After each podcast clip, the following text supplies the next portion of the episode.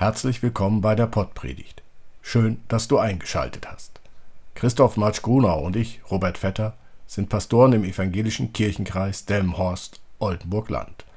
Für einen kurzen, knackigen Input bist du hier bei der Pottpredigt genau richtig. Alle Informationen findest du auch in den Show Notes der Beschreibung zu dieser Episode. Bitte folgen. Viel Spaß mit der Pottpredigt. Liebe Hörerinnen, lieber Hörer, der Schreiber des Matthäusevangeliums hat an einigen Stellen als Redakteur gearbeitet, um das Evangelium verständlich und lesbar zu machen. Auch am Übergang von der Aussendung der Jünger, die das Salz der Erde und das Licht der Welt sein sollen, hin zu den von Jesus vorgenommenen Verschärfungen der Gebote, wo Jesus das Zürnen mit dem Töten gleichsetzt und Jesus das rein gedankliche Begehren als Ehebruch wertet. So lesen wir bei Matthäus Ihr sollt nicht meinen, dass ich gekommen bin, das Gesetz oder die Propheten aufzulösen. Ich bin nicht gekommen, aufzulösen, sondern zu erfüllen. Denn wahrlich, ich sage euch, bis Himmel und Erde vergehen, wird nicht vergehen der kleinste Buchstabe, noch ein Tüpfelchen vom Gesetz, bis es alles geschieht. Wer nun eines von diesen kleinsten Geboten auflöst und lehrt die Leute so, der wird der Kleinste heißen im Himmelreich. Wer es aber tut und lehrt, der wird groß heißen im Himmelreich. Denn ich sage euch, wenn eure Gerechtigkeit nicht besser ist als die der Schriftgelehrten und Pharisäer, so werdet ihr nicht in das Himmelreich kommen.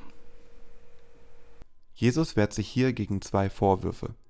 Zum einen, dass er gekommen sei, das Alte Testament, also Gesetz und Propheten, abzuschaffen und zum anderen, dass er, Jesus, auch nur so ein Ich bieg mir die Vorschriften zurecht Typ sei, wie die Schriftgelehrten und Pharisäer. Was passiert, wenn Buchstaben falsch sind, konnte im Februar wieder in den USA beobachtet werden.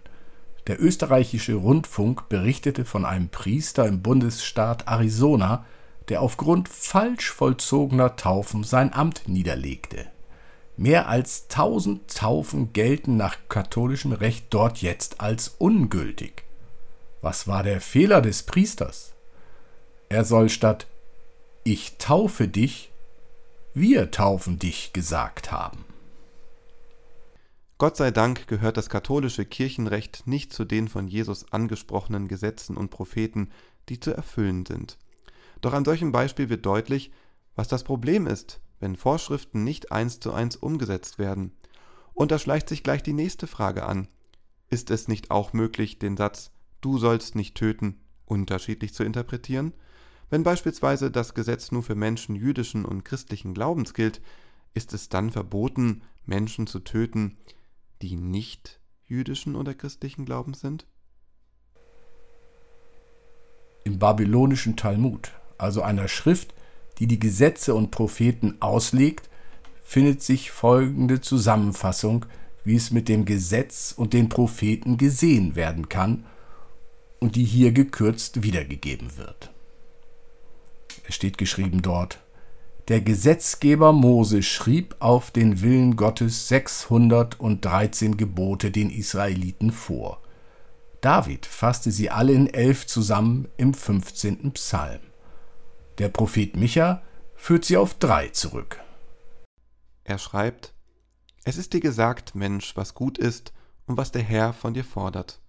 Nichts als Recht halten und Liebe üben und demütig sein vor deinem Gott. Jesus hat es dann nochmal anders gesagt, indem er aus dem dritten und fünften Buch Mose zitiert. Du sollst den Herrn, deinen Gott, lieben von ganzem Herzen, von ganzer Seele und von ganzem Gemüt. Dies ist das höchste und erste Gebot. Das andere aber ist dem gleich. Du sollst deinen Nächsten lieben wie dich selbst. In diesen beiden Geboten hängt das ganze Gesetz und die Propheten. Und wenn unsere Gerechtigkeit besser sein soll als die der angesprochenen Schriftgelehrten, dann unterlassen wir es, die Nächsten in Kategorien zu unterteilen, die es uns erlauben, die einen als Nächste zu sehen und die anderen nicht. Das Problem ist und bleibt, jedes Gesetz braucht auch eine Auslegung. Dafür sind die Schriftgelehrten, Pastoren und Pastorinnen da. Die liegen allerdings auch nicht immer richtig. Es sind ja auch nur Menschen. Es wird nach Auslegungen und damit Wegen gesucht, die den Menschen helfen, ihr Leben zu leben, und zwar nach den Geboten und Verboten Gottes. Dass dies allein bei den mehr als 600 niedergeschriebenen Vorschriften und den vielen Büchern des Alten Testamentes nicht immer einfach ist, das ist allen klar. Ein Blick in das dritte Buch Mose zeigt das beispielhaft. Und Jesus bringt es hier bei Matthäus auf den Punkt.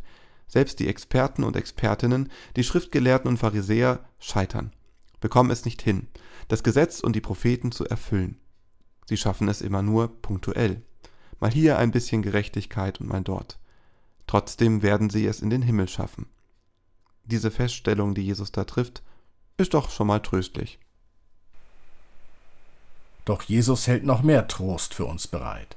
Er ist gekommen, nicht um alle Zusagen und Aussagen Gottes, die in den Schriften des Alten Testamentes bezeugt sind, für falsch oder ungültig zu erklären. Nein, Jesus ist gekommen, um alle zu erfüllen, damit der Weg frei wird. Jesus stellt also klar, alles, was Gott bisher gesagt hat, gilt. Und er, Jesus, erfüllt die Aufgabe. Er setzt die Vorschriften um. Er sorgt dafür, dass wir ihm, tja, ob ein nur hier angebracht ist, nur noch folgen müssen. Nein, es ist sogar noch besser.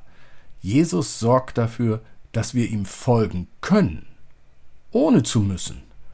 Wir können es auch sein lassen. Jesus folgen oder auch nicht. Himmelreich oder nicht. Die Entscheidung liegt bei dir. Amen. Geh hin auf die Straße des Glaubens. Jahrtausende ist sie schon alt, rund um die Erde geht ihr Weg. Geh als Abrahams Kind, aus uralter Verheißung geboren, zur ewigen Freude bestimmt geh unter dem Segen Israels. Der Herr segne dich und behüte dich, der Herr lasse sein Angesicht leuchten über dir und sei dir gnädig, der Herr erhebe sein Angesicht auf dich und gebe dir Frieden. Amen.